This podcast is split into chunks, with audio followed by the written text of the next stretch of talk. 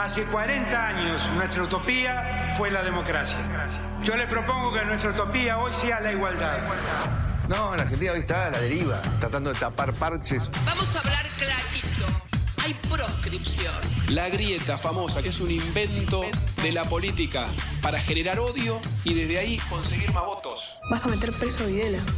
A todos los responsables. Estamos trabajando en armar una estrategia para enfrentar la izquierda a nivel internacional. La izquierda tiene que pelearla y la peleamos todos los días. Si vos le tenés bronca, le tenés que le pelear, pelear, o que tenés bronca, pero lástima. Lástima anal. La moneda ya está en el aire. Empieza cara o seca en FM Concepto.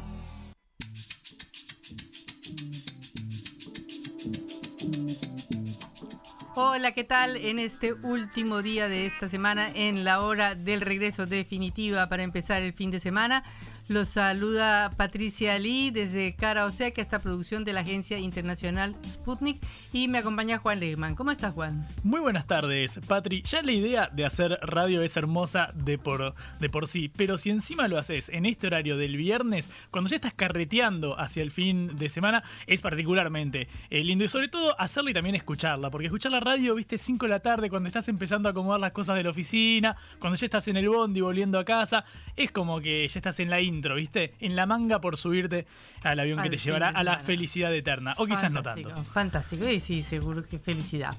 Bueno, ¿qué temas tenemos hoy? Vamos a hablar un poquito de economía, pero de la economía rara, estrambótica que hay en Argentina, con restaurantes llenos, pizzerías llenas y una inflación del 108% anual, unas cosas pero realmente extrañas.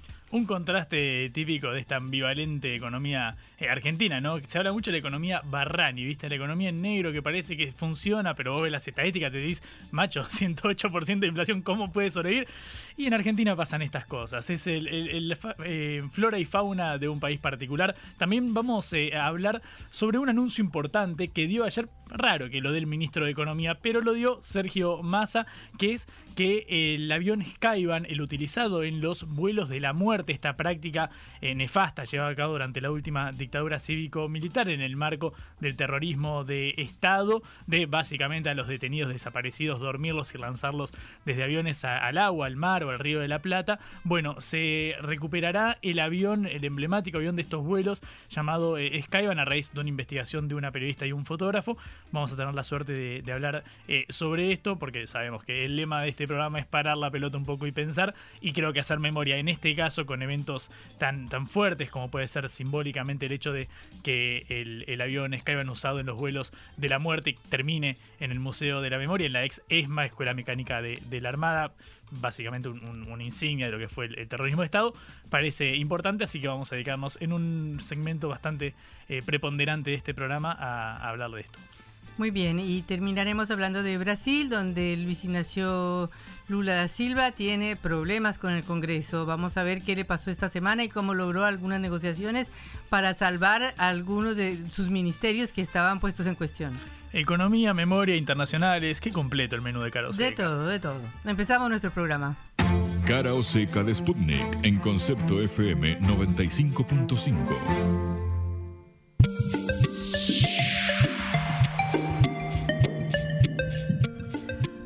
Claroscuros de una economía enloquecida podría llamarse este espacio, porque hay una polémica nacional. La vocera presidencial Gabriela Cerruti hace poquito desató eh, una discusión cuando dijo que nunca vio tanta gente por la céntrica Avenida Corrientes un día por la noche. Y si uno camina por la Avenida Corrientes un día por la noche y se para en la tradicional pizzería Guerrín, se dará cuenta que hay una fila esperando para entrar como nunca jamás se vio. Todos los restaurantes de la ciudad están llenos. En muchos hay que hacer reservas una semana, un mes y otros varios meses antes para encontrar una ubicación. El cine está viviendo su mejor momento. Mayo fue un récord. Para superarlo hay que ir al año 1997, o sea, el mejor mayo de la historia. Las cifras de desempleo son bajísimas. Aparentemente todo el mundo tiene trabajo y cuesta mucho encontrar personal calificado para algunos puestos. Las automotrices contratan cada vez más trabajadores porque no paran de vender autos nacionales, pues porque no hay autos importados. Pero ¿cómo así? ¿No estamos en crisis? ¿No es que la plata no alcanza? ¿Qué es lo que está pasando en Argentina o es otro país este que estamos mostrando? En realidad también pasa lo opuesto. Hay un 108% de inflación. Si una persona quiere alquilar, como ya lo hemos venido hablando varias veces en este programa, es posible que tenga que alquilar en dólares porque ya no hay departamentos en alquiler, no hay productos importados o te los cobran al precio del dólar blue. Por ejemplo, si se te dañó una rueda de una valija, no la tienes que tirar porque no vas a encontrar la rueda de la valija otra vez. O si vas a comprar un par de zapatillas importadas, unas Nike o Puma o cualquier otra marca para no mencionar, te van a cobrar al dólar blue. Es decir, si vale 100 dólares, en vez de cobrarte 250, te la van a cobrar 50 mil, en vez de cobrarte 25 mil pesos, es decir, el dólar oficial por el cual se hacen las importaciones en Argentina, que es 250, te van a cobrar 50 mil pesos, es decir, el dólar paralelo. Bueno, pero alguien está comprando esto. ¿Y qué explica? ¿Cómo se puede explicar que hay este pequeño consumo masivo que vemos en la capital, aclaro, en el centro de Buenos Aires, en algunos lugares del conurbano bonaerense y no como una situación generalizada? Bueno, en primer lugar, la expectativa, porque la expectativa es terrible. Según los economistas, un, un consenso de economistas de aquí a agosto, que son las elecciones primarias, o a octubre, que son las elecciones generales, o a noviembre, que es la segunda vuelta, o a diciembre, que se posesiona el nuevo presidente, puede haber de aquí a allá una devaluación, una gran devaluación o una hiperinflación, dicen algunos también. O apenas llegue y se posesione el nuevo presidente y, por ejemplo, digas que quiere eliminar el cepo cambiario y la brecha entre los dos dólares. Es decir, estamos ante una incertidumbre muy grande económica que hace que los que tienen un poco más de pesos a favor digan, mejor me los gasto porque después yo no sé si esto va a servir para pegar en las paredes. Entonces la plata quema en los bolsillos. Puede ser la pandemia, una explicación, que estuvimos mucho tiempo encerrados y ahora queremos ir a restaurantes y a cines y al teatro. La otra explicación es que nadie puede comprarse una casa, nadie puede hacer un ahorro permanente, nadie puede eh, pensar como quizás podía ser hace 30 o 40 años atrás en una hipoteca o en un crédito hipotecario para ahorrar y comprar una vivienda. Y hay otra explicación. Para una franja, eh, para un sector de la población pequeño, reducido, pero que es lo que se nota en, esta ciudad, es una parte de eh, lo que podríamos llamar un salario indirecto que se está recibiendo. ¿Por qué? Porque hasta ahora hay una serie de subsidios a una serie de gastos de consumo de servicios que le permiten a una familia de cuatro personas disponer de lo que no pagarían en luz o en gas o en transporte para comprar unas zapatillas para su hijo o para ir a comerse una pizza. Esto no era así antes. En los años 2000 o antes, Argentina tenía precios internacionales de la energía, de la luz, del gas, de todo. Eh, pero había, había que pensar, una familia tiene que pensar si pagaba la factura de la luz y del gas y del teléfono y de todo, o si compraba unos zapatos para uno de sus hijos. Pero ahora, eh, una cuenta de luz, por ahí son 3 mil pesos, por ahí soy, son 6 dólares. En el otro lado del Río de la Plata, en Uruguay, esa misma cuenta costaría 50 dólares. Lo mismo pasa con el gas. Lo mismo pasa con el transporte. Un boleto de, subterráneo hoy vale 67 pesos, es decir, 14 centavos de dólar paralelo.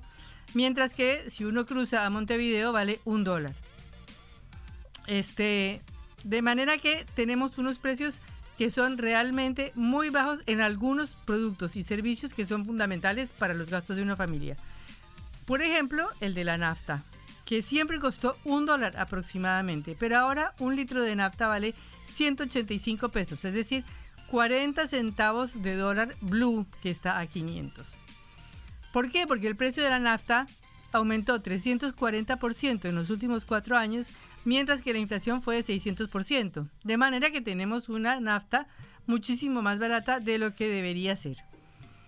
Mientras tanto, para seguir poniendo el ejemplo del país vecino de nuestro hermano país Uruguay, la nafta super en Uruguay vale 70 pesos, es decir, casi un 80 dólares, mientras que en Argentina vale cuatro veces menos.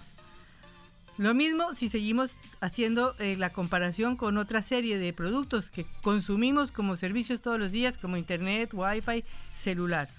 O sea que es posible que una familia de, de clase media o trabajadora eh, logre ahorrar en Argentina 300 o 400 dólares de cosas que no tiene que pagar o que tiene que pagar muy poco. O sea, de una manera u otra, por fuera de los que tienen los dólares en el colchón, que obviamente son consumos ya de muchísima más plata, pero lo que se puede ver en la Avenida Corrientes o en la Pizzería Guerrín es esto precisamente, de que por ahí hay un excedente familiar que no se está gastando porque eh, se puede dar el lujo de ahorrarse 200, 300 o 400 dólares para comprarse una pizza con cerveza en Guerrín que vale 15 dólares. Pero bueno, hay otro rubro también que refleja esto, que son los viajes al exterior.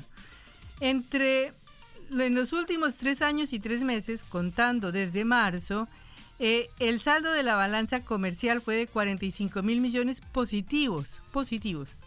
Pero de eso se fueron casi la mitad en pagos de intereses de la deuda externa y la cuenta de servicios, que es viajes y pagos con tarjetas de crédito, entre otros, fueron 18 mil 400 dólares. O sea, uno se pregunta, ¿Qué se hizo? ¿Qué se hicieron los dólares del Banco Central? Y tiene que saber que se fueron más o menos 18 mil dólares en viajes, en tarjetas de crédito de los argentinos al exterior. Entonces, estamos hablando de una economía un poco enloquecida. Esto, por supuesto, es para el sector social que puede pagarse un viaje al exterior, porque lo que pasa un escalón más abajo o dos escalones más abajo es lo contrario. Los registros de deudas muestran que el 70% de hogares de bajos ingresos, hasta de 60 mil pesos mensuales, se vio obligado a endeudarse para cumplir con sus obligaciones. Y lo mismo pasó en los que tienen un ingreso un poquito mayor. O sea, hay una distorsión económica tremenda que favorece a un sector minoritario de la población en detrimento de una mayoría que compra con tarjeta de crédito en el supermercado o que le fía al supermercado chino de la esquina y que tiene cada vez una deuda y cada vez más dificultades de comprar. Lo mismo que si uno va al supermercado de la esquina o al verdulero o al y le pregunta cuánto vendió y siempre va a decir que vendió un poco menos. Estas son las contradicciones de un país en donde la economía está enloquecida. En la vida hay que elegir. Cara o seca.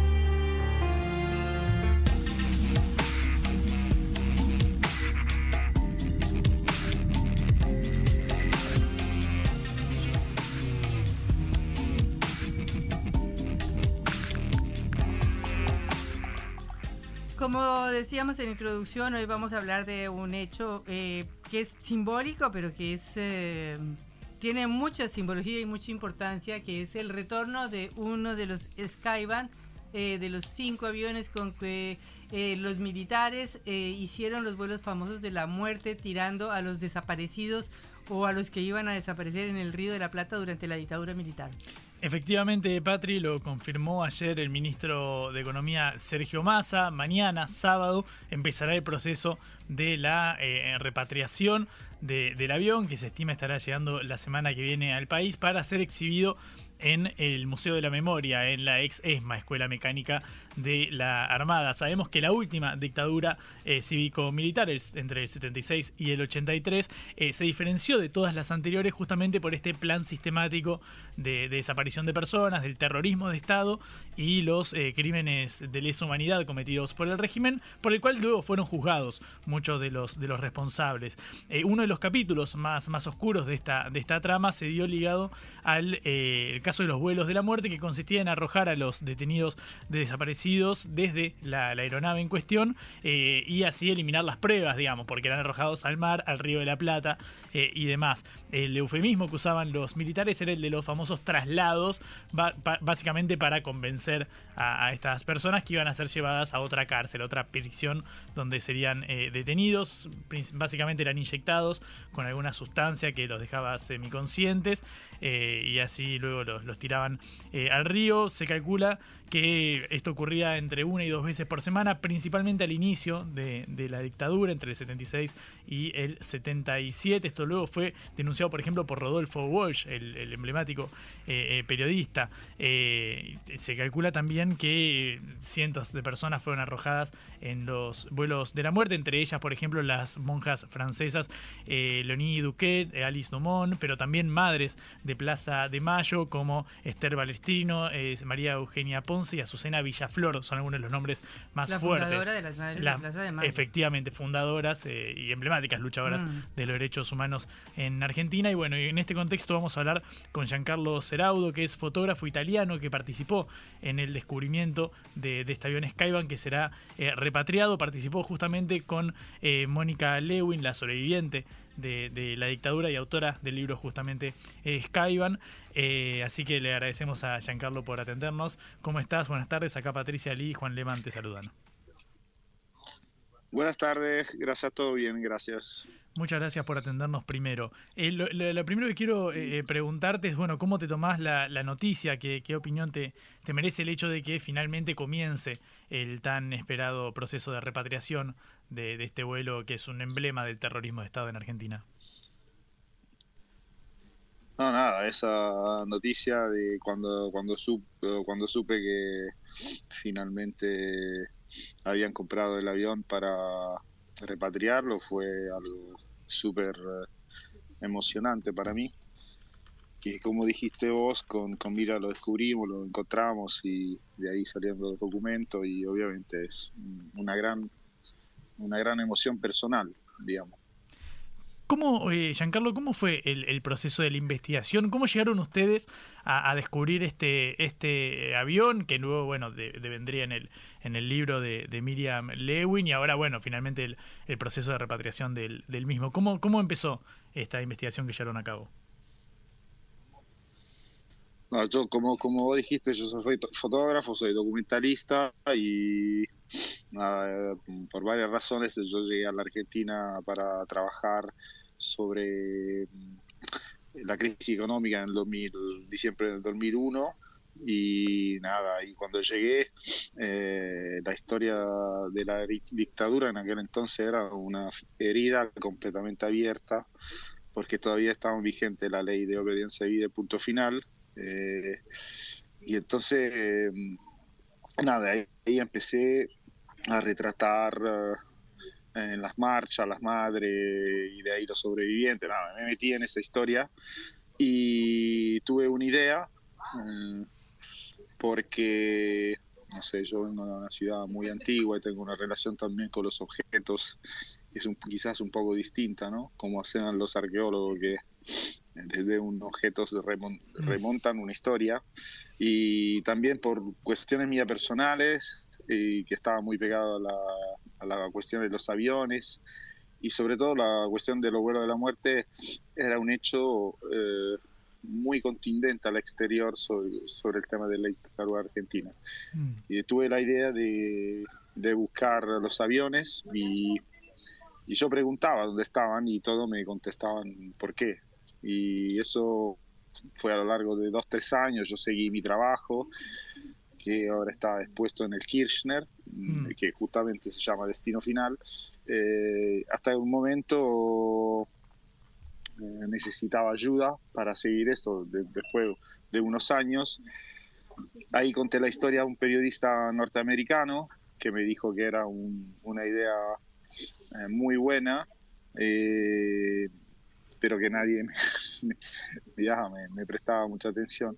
Entonces me dijo, tenés que llamar a Miriam Lewin, que es una sobreviviente, pero es una gran periodista. Entonces yo me, encontré con ella, le, conté, al principio me contestó como, como me contestaron un poco todos, pero yo después le expliqué un poco mi teoría, que es un poco larga ahora para contar, pero ella me dijo finalmente, sí, yo te ayudo y ahí empezamos la búsqueda, encontramos varios aviones, pero eh, de esos tres Skyvan que habían quedado, porque dos se habían caído a Malvinas, tres se habían comprado una empresa en Luxemburgo que se llama Sky Aviation, y a su vez Sky Aviation había vendido dos Skyvan pero mm, el único que seguía volando era eso de Fort Lauderdale.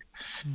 Y finalmente pudimos acceder a Fort Lauderdale a través de otra persona que estaba ahí y ahí eh, salieron los documentos y después los documentos fueron interpretados por Enrique Piñero y después lo entregamos a, la justicia y nada, la justicia hizo su camino hasta llevar preso a los pilotos y después condenarlo.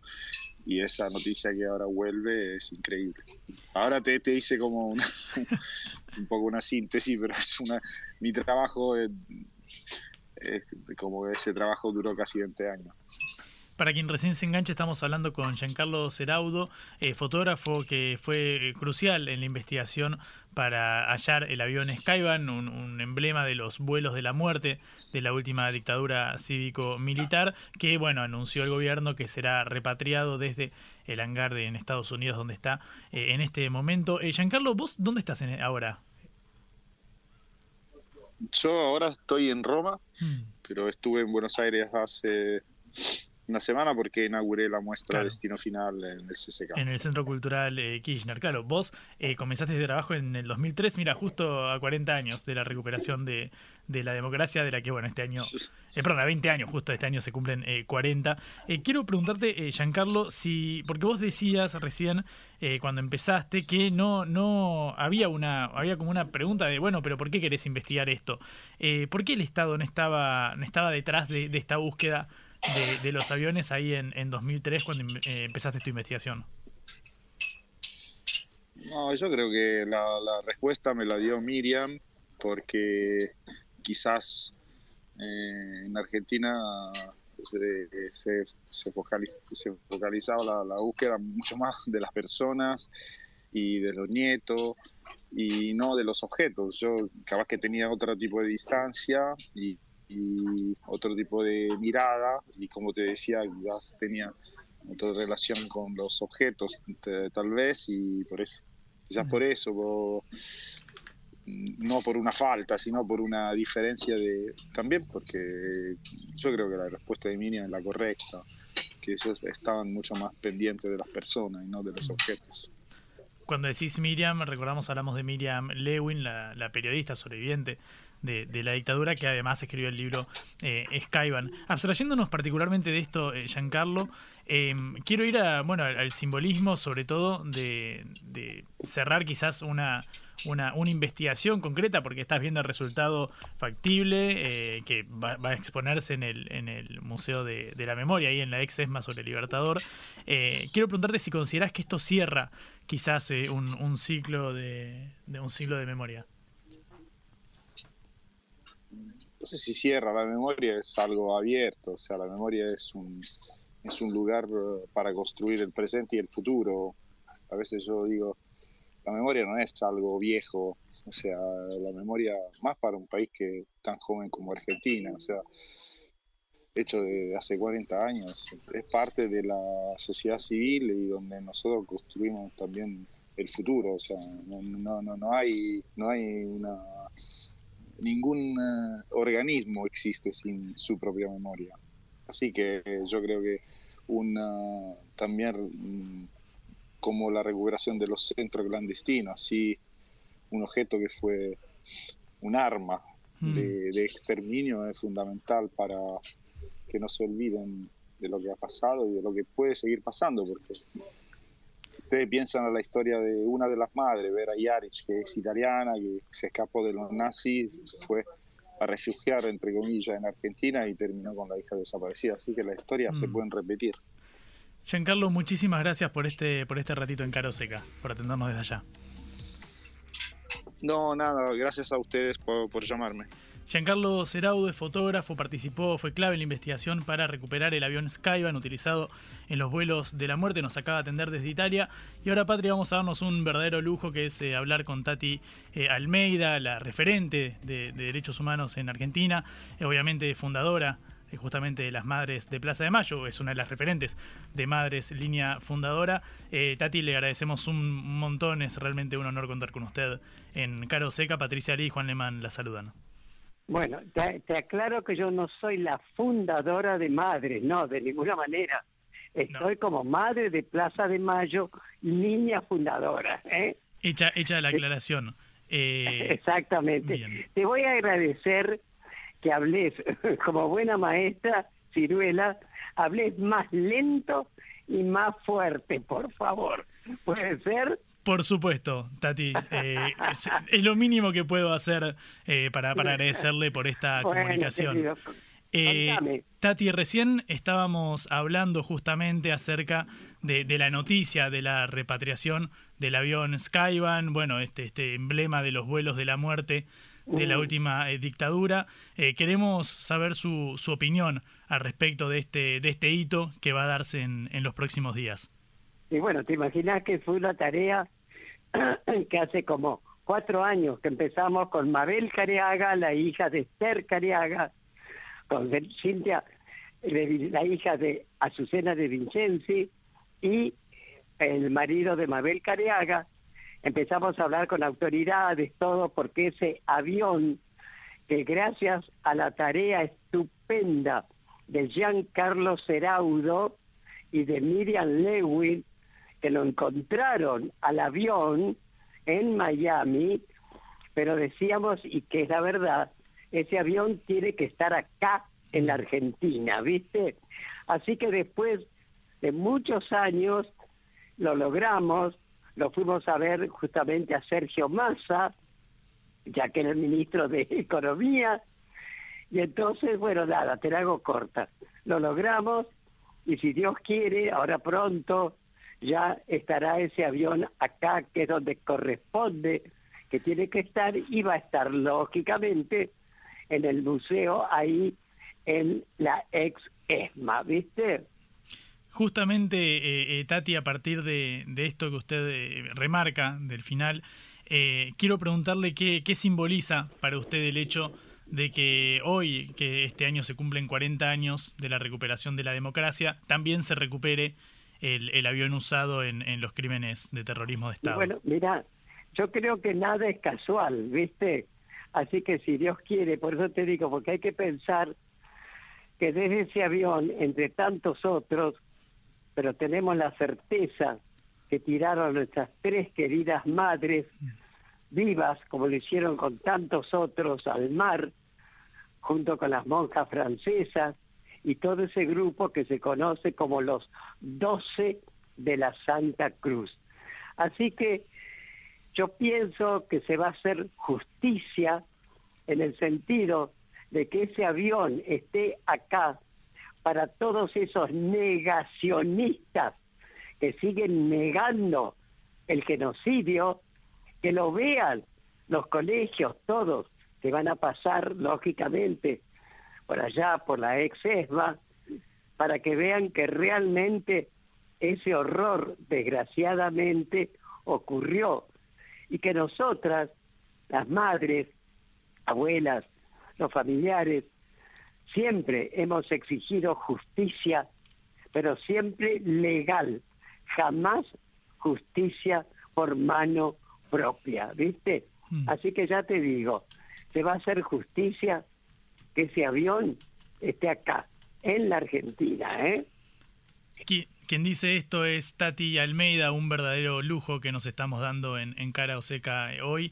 Eh, Tati, usted recién eh, mencionaba justamente los discursos eh, negacionistas y no quiero dejar de, preguntarle su visión acerca de, bueno, pareciera ser un crecimiento de este tipo de, discursos en, en, algún sector del arco político, justamente este año que se cumplen 40 años, cuatro décadas desde la recuperación de la democracia y el fin de la dictadura. ¿Qué lectura le, merece que hayan recrudecido este tipo de discursos? Y sí, justamente en los 40 años de democracia, que esta democracia que, lo, que costó tanta sangre, incluso conseguirla, la tenemos que cuidar y defender, pero también exigir, ojo, ¿eh?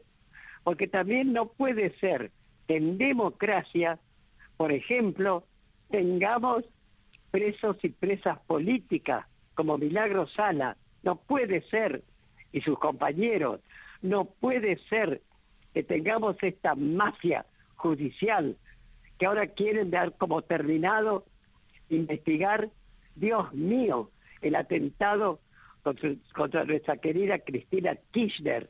No puede ser que tengamos ese tipo de corte judicial que ahora es un partido, un partido judicial.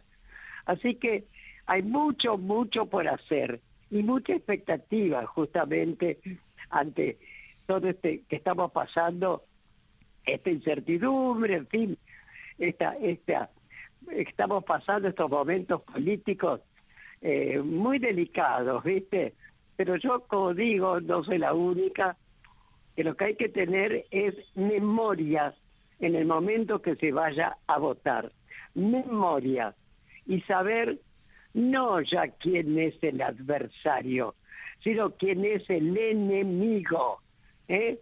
El neoliberalismo, los totalmente que siguen negando, los negacionistas. En una palabra, querido, lo facho. Hay que votar memoria, ¿eh? Justamente, Tati, usted recién eh, mencionaba el, el, episodio de aquel primero de septiembre del año pasado, cuando, bueno, se dio un, un intento de asesinato a la vicepresidenta de la Nación. Uh. Hoy que transcurrieron eh, ya eh, nueve meses del, del, hecho, ¿qué lectura hace sobre aquel episodio? ¿Cómo, cómo, cómo? Espérate, espérate, repetilo y hablaba fuerte. ¿Qué, qué, qué, qué me decías? Hoy que, que, transcurrieron ya nueve meses de aquel episodio, eh, sí. ¿qué lectura hace en perspectiva sobre esto que parecía casi sin antecedentes en, en la historia reciente, al menos en el siglo XXI, que, que se atentara o se intentara asesinar a, a una figura como la vicepresidenta? Bueno, mirá, nosotros siempre nos hemos jactado que acá jamás se asesinó a un presidente, bueno, a Estados Unidos y tantos otros lugares, pero lamentablemente aquellos que siembran el odio lo quisieron hacer. Así que es insólito e inaudito que no sigan investigando y condenando, porque eso ha sido una cosa tremenda, tremenda, ¿no es cierto? Así que es la lectura que yo hago, que es lamentable, repito, con estos partidos judicial que tenemos que son deplorables realmente. Tati, la última pregunta para, para cerrar. Sí, querido, porque yo me tengo que ir, ¿eh? Dale. La última pregunta. Eh, usted, bueno, en los últimos meses ha mostrado su, su apoyo a, a, la vicepresidenta. Quiero preguntarle si, si le despierta esperanza el hecho de una potencial candidatura, por ejemplo, de Eduardo Guado de Pedro, integrante de, de Hijos. Bueno, eh, mira, sí, sí, sí, desde ya, desde ya. Nosotros, Dios quiera que podamos seguir con un gobierno nacional y popular con todos sus errores, ¿eh? pero que se puede modificar y ayudar. Así que en lo personal, yo espero que gane aquel que después cumpla con lo que prometa. Así que en eso estamos, querido. ¿eh? Tati, un millón de gracias por habernos atendido. Le agradecemos un montón, ha sido realmente un honor. Bueno, al contrario, gracias a ustedes porque con esto también hacen memoria. ¿eh? Un abrazo. Un abrazo enorme. Acabamos de darnos un lujo en cara o seca. Hablamos con Tati Almeida, la referente de los derechos, de la lucha por los derechos humanos, integrante de, Madra, de Madres de Plaza, de Plaza de Mayo, línea fundadora. Eh, entenderán el nerviosismo porque, bueno, realmente es, es una figura imponente y, fue un lujazo que nos dimos en este programa. Que así sigue. Cara o seca. Esto es Cara o Seca, el programa de reflexión y análisis de Sputnik por concepto FM.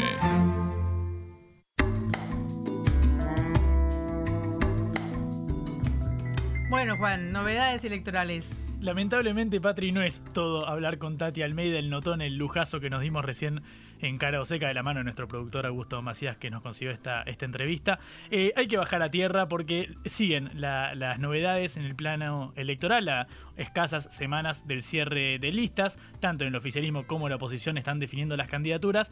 Y ayer te contaba que Victoria Tolosa Paz finalmente va a presentarse a la una... ministra de, Seguridad, de Desarrollo Social. La ministra de Desarrollo Social eh, de la Nación va a presentarse eh, como precandidata a eh, gobernadora de la provincia de Buenos Aires, básicamente amparada bajo la boleta de Daniel Scioli, el embajador argentino en Brasil, que eh, va a ir por la contienda a nivel nacional para ser presidente. Bueno, estaba la duda hasta el momento sobre qué haría finalmente Axel Kisilov, el actual gobernador bonaerense. Finalmente en el día de hoy confirmó que será candidato, habló en Radio 10 a la mañana y esto dijo Kisilov.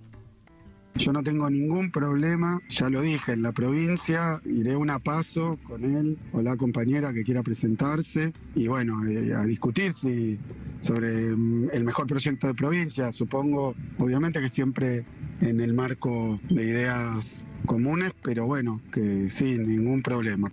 ¿Y las, la fórmula está cerrada? Vero. Verónica Magari, ¿no? Tú tu compañera, ¿no? Estamos, sí, estamos trabajando y, bueno, sí. Está cerrada. ¿eh? En principio, Vero, decía el gobernador bonaerense en referencia a eh, su actual vicegobernadora, Verónica eh, Magario, que bueno, pareciera ser que va a repetirse la fórmula que ganó en 2019 contra María Eugenia Vidal por parte de la oposición, solo que en este caso dispuesto a ir a una primaria, eh, pareciera ser que va a enfrentarse al menos con Victoria Tolosa Paz, la citada ministra de Desarrollo. Por el momento sería Tolosa Paz y Kisilov en el plano de la provincia de Buenos Aires, ya Guado de Pedro, recién hablamos de él con Tati Almeida eh, se había dicho que se mostraba abierto a una primaria a nivel presidencial en el Frente de Todos. Resta definir si será él el candidato, si será, por ejemplo, eh, también mencionado Sergio Massa, el ministro de Economía que ahora está eh, en China. Lo más probable sería que esa persona, quien fuera realmente el candidato, lleve como candidato a gobernador de la provincia en la boleta a Kisilov y así disputar con eh, Daniel Scioli a presidente, Tolosa Paz a gobernadora de la provincia de Buenos Aires, la madre de todas las batallas. Lo que pasa, claro, es que dicen que esto va a abrir eh, la posibilidad de que se abran listas para las primarias abiertas de agosto en todos los de frentes, es decir, en la intendencia, en cada partido, en cada municipalidad y cada uno pegándose a una boleta, si es a la de Scioli o si es a la de Axel Kicillof, o sea, arma un lío, pero Lindo. El lío también impulsado por el presidente Alberto Fernández que había dicho, yo quiero que haya primarias en todos los niveles. Lo dijo ya el año, el año eh, pasado. Bueno, pareciera ser que al menos desde el llamado albertismo, si existe una trinchera como tal, bueno, ya está la candidatura de Scioli a presidente y de Tolosa Paz a gobernadora de la provincia de Buenos Aires. Bueno, veremos qué pasa en la provincia de Buenos Aires. La vuelta al mundo en la vuelta a casa.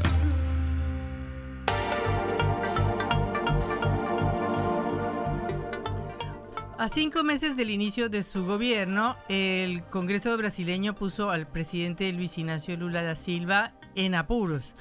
Después de varias semanas de tensión, el presidente logró al final que las dos cámaras del Congreso le aprueben su gabinete, que había pasado de los 23 que tenía el expresidente Jair Bolsonaro a 37 ministerios.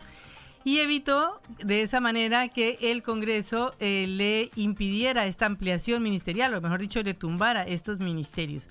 Pero obviamente esto ha sido una negociación muy dura, muy difícil, con un Congreso dominado por lo que en Brasil se llama el Centrao, que es una coalición de fuerzas de centro derecha y de derecha que negocia el apoyo con los sucesivos gobiernos y que por fin le dio este, eh, este pase a Lula y le permitió eh, mantener sus ministerios, pero a costa de algunas concesiones importantes, como por ejemplo eh, limitar la demarcación de nuevas tierras indígenas, que era una de las principales prioridades del gobierno.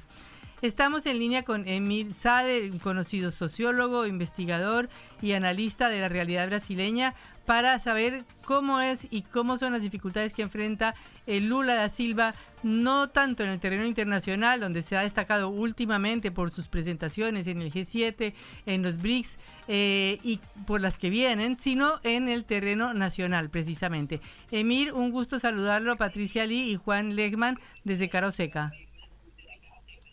Hola, ¿qué tal? ¿Cómo andan? Emir, queremos su mirada sobre toda esta gran discusión en el Congreso brasileño. ¿Qué pasa? Bueno, antes quisiera complementar algo que dijeron sobre la política internacional de Lula.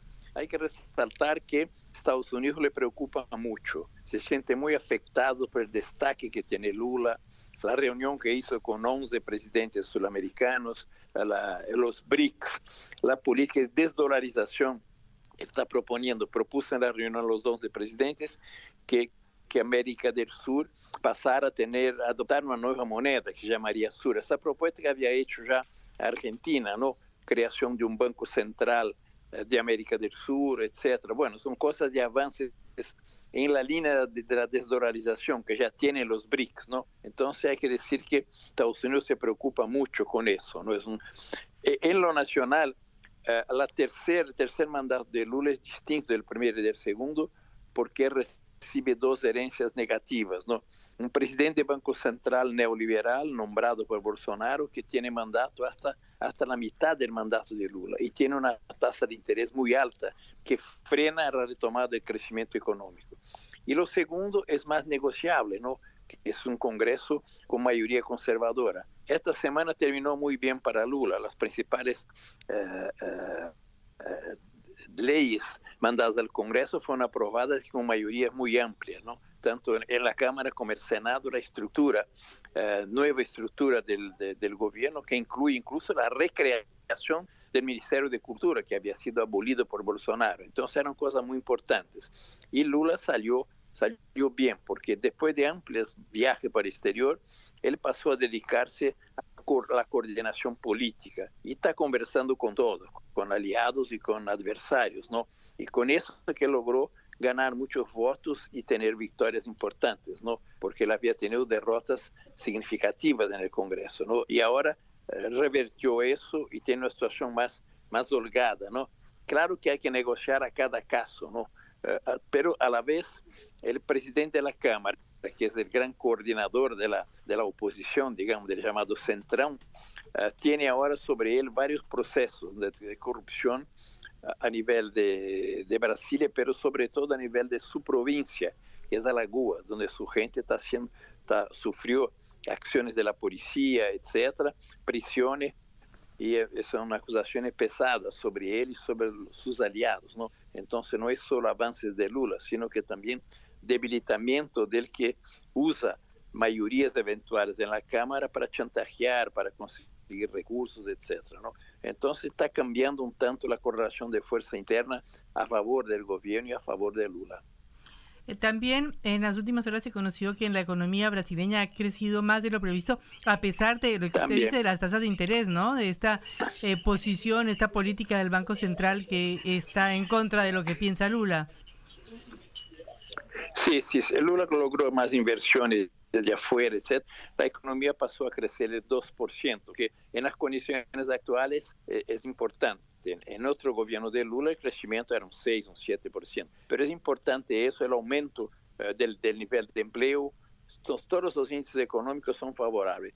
Y sobre todo, la gran intervención que hizo hace una semana atrás Fernando Haddad, que es una especie de primer ministro, ¿no? ministro de Economía del gobierno, tuvo repercusiones muy buenas, ¿no? difusiones muy amplias y repercusiones muy buenas, muy consensuales. ¿no? Entonces, en ese plan, política internacional y economía, el gobierno va mejor que en la situación política.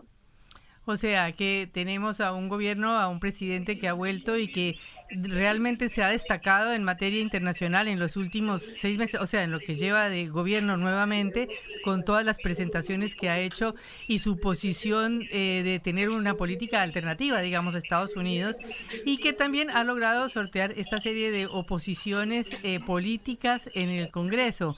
Eh, ¿Cómo ve usted entonces, digamos, la relación de la población con Lula? Porque el triunfo electoral fue muy ajustado, ¿no? Sí, las encuestas últimas dan Lula con 52% de apoyo y, y, Bolsonaro con, con 38, 39. Entonces eso se ha ampliado muy favorablemente a Lula, ¿no? Por la situación interna y por el liderazgo personal que él tiene, ¿no? Entonces aquella, aquella victoria ajustada era dos puntos o algo así. Ahora ya son como 13 o 14 puntos según todas las encuestas.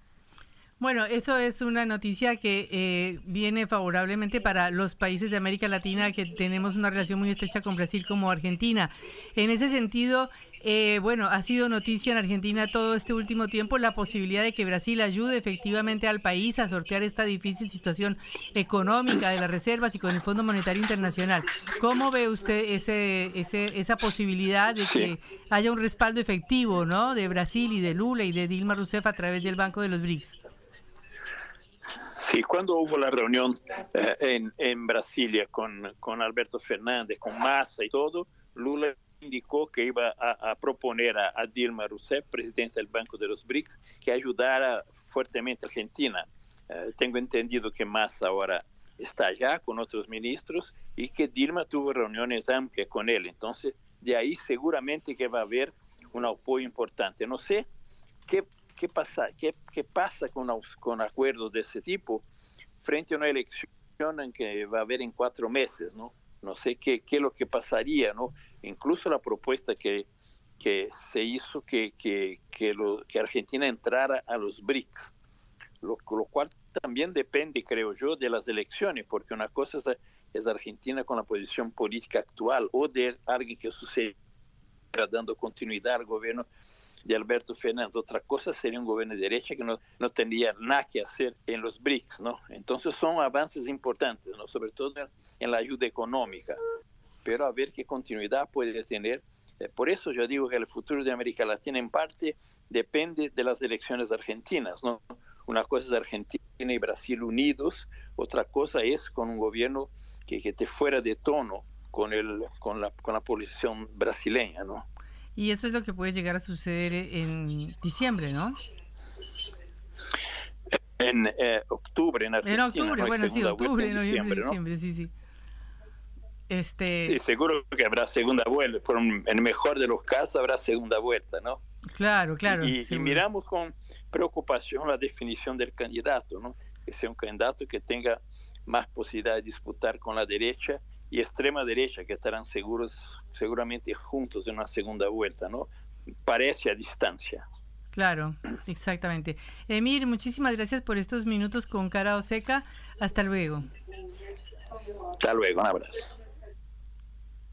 Era Emir Sade, sociólogo brasileño, explicando eh, los, eh, la situación interna en Brasil y los avances que tuvo el presidente Lula da Silva también en el terreno interno esta semana. Cara o seca. Te contamos lo que otros callan.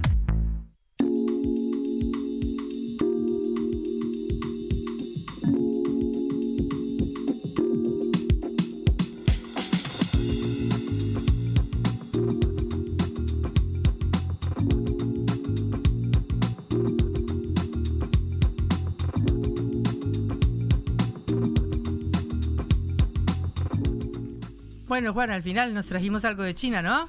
Pasar la gorra sirvió, Patri. Finalmente, el ministro de Economía, Sergio Massa, anunció que Argentina renueva el swap, es decir, el intercambio de, divisas con eh, China, con el gigante asiático. El acuerdo es por el equivalente a 18 mil millones de dólares en un plazo de eh, tres años. Además, la, cuota de esa, de esa porción que se utiliza para el intercambio eh, comercial eh, bilateral pasará de los actuales 5 mil millones a 10 mil millones eh, de dólares, es decir, que se duplica. Recordamos, hablamos de que se puede pagar en yuanes importaciones de bienes eh, provenientes de, China. Además, desde Pekín se confirmó la concesión de créditos por el equivalente a 3 mil millones de dólares, básicamente destinados a obras de infraestructura, a también sectores estratégicos como la energía y el transporte.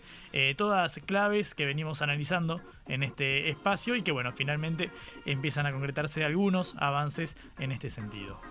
Importante en la situación en la que vive la Argentina, importante para eh, fortalecer las reservas del Banco Central cuando eh, van a pasar los peores meses donde no van a entrar los famosos 20 mil millones de dólares de la cosecha por la sequía que hubo, ¿no? Toda la agenda que estuvimos eh, repasando esta, esta semana. Antes de cerrar, eh, Patri, breve, eh, recordarás el caso de Lucas González, el joven jugador de Barracas Central, el equipo de fútbol que un 17 de noviembre del 2021 fue asesinado por la policía de la ciudad cuando volvía de entrenar justamente en Barracas. La familia empieza a pedir justicia a raíz de ese caso. Hubo el intento de plantar eh, un arma en la escena del crimen por parte de los eh, efectivos. Finalmente se, se confirmó que Lucas no estaba cometiendo ningún ilícito, simplemente venía con sus eh, amigos de entrenar. Bueno, hubo una novedad en el caso, un giro en este juicio porque uno de los policías eh, detenidos, uno de los 11 policías imputados por el delito de encubrimiento, más allá del delito del crimen, del asesinato en sí de Lucas eh, González, hablamos de Héctor Cuevas, confesó y declaró que hubo un, un, policía, un funcionario que intentó plantar el arma para eh, inculpar a Lucas eh, González y hacer pasar el, crimen eh, de, violencia institucional como un enfrentamiento con eh, eh, delincuentes. lo hizo ayer en su declaración Héctor Cuevas, que es inspector de la policía de la ciudad. Bueno, es algo que vienen reclamando los familiares de, Lucas González, la familia. Si te parece, Patri, podemos escuchar a la madre, a Cintia, la mamá de Lucas González, que habló justamente sobre esta declaración que dio ayer el funcionario en cuestión creo que ojalá que lo haya dicho con el corazón. La verdad que a esta altura no, no, no creo nada. Quiero creerle, soy madre eh, de tres hijos, porque mi hijo todavía sigue viviendo en mí, en mi corazón y en el de todos. Tengo dos hijos más y quiero creerle que haya tenido miedo por, por su hija, por su familia y por eso no, no, no haya declarado antes, ¿no? Bueno, justamente es lo que dice Cintia, la mamá de Lucas González. Quiero creer que no declaró por temor, obviamente, por el, el hecho de haber recibido alguna presión por parte de, las de los integrantes de la fuerza. Justamente recordamos que son 11 los imputados por el delito del joven jugador de eh, Barracas eh, Central cuando volvía de entrenar, quien también eh, habló de lo sucedido y sobre todo de por qué fue que se, se asesinó a Lucas y por qué no fue a otra, a otra persona, por qué buscaron a un chico que venía de las inferiores, de un barrio carenciado. Bueno, esto es lo que dijo el papá de Lucas González. También hoy a la mañana hablamos de Héctor. Este, tenían en un locker, un locker, ¿no? En un cofre de, la Comuna 4 tenían un arma de juguete, lo, fueron a buscar, lo trajeron, lo colocaron. Es impresionante tener que escuchar esas cosas y que todo eso, el frasco, que le volaron el frasco, que, que me lo quemaron con cigarrillo, que lo discriminaron por, por ser morocho como lo soy yo, pero eso no califica porque uso una viserita, bueno, esto era, era contundente, el, padre, por usar una viserita, en, marca también el color eh, de piel. Bueno, se trata de un ineludible caso de violencia policial, de violencia institucional, uno más a lo que nos tiene acostumbrada la policía, en este caso es la policía eh, de la ciudad. Recordamos hechos recientes del policía que mata a un ladrón que se está escapando por la espalda. Eh, recordamos la masacre de Monte, eh, también obviamente esto tiene en común la masacre de Monte y el caso de Lucas González, si bien en uno fue la policía de la provincia, en otro es la policía de la ciudad, que se trataba de, jóvenes, no había ningún ilícito en el medio. Eran Aún chicos que iban en un auto y la policía los les empieza a disparar exactamente. Termina, a disparar y se chocaron y se mataron. Termina en esta, en esta eh, tragedia. Obviamente esto no quiere decir que si hay un delincuente del otro lado también valga, valga matarlo, ¿no? Si está huyendo desarmado no hay por qué eh, dispararle, pero bueno, obviamente la conmoción que se genera en este caso fue encima de que asesinaron a Lucas González, intentaron crear la idea de que era un, delincuente y que volvía de un ilícito y que era una persecución. Bueno, finalmente un eh, policía declaró que hubo un intento finalmente de plantar un arma en la escena del crimen para inculpar al joven asesinado. Bueno, por lo menos eh, se eh, obtuvo alguna claridad. Es una noticia dentro de lo terrible y trágico de la muerte, por lo menos que brinda eh, algún camino a los familiares para continuar esta investigación. se nos acabó el tiempo, se nos acabó la semana, así que esperamos que todos descansen muchísimo este fin de semana. Ya saben que pueden volvernos a escuchar por sputniknews.lat. Juan, ¿a quién saludamos? Como siempre, a Celeste Vázquez y Tomás Cheno en la operación, Augusto Macías en la producción de este envío que nos regaló hoy en la nota con Tati Almeida. Voy a ir a sputniknews.lat para reescuchar el programa ahora a la salida. Nos encontramos el lunes, ¿correcto? Hasta el lunes. Chau, que descansen. Vamos a hablar clarito. La guerra contra las drogas ha fracasado. Se ha producido un genocidio en mi continente. Tenemos nosotros que plantar una sola voz, y que América Latina, el Caribe, le diga a los Estados Unidos de Norteamérica, no más golpismo. Y se aplica lo que decía Tolstoy, un gobierno que no procura la justicia no es más que una banda de malhechores. Qué cosa rara que diga gracias a la vida a pesar del dolor, porque mi hija dio la vida sabiendo que había que cambiar. La vi ahí que, brillaba, que sobresaltaba en ese estadio hermoso y no lo pensé y, y la fui a besar. La vida está llena de tropezones y de fracasos, pero es hermosa. Cara seca.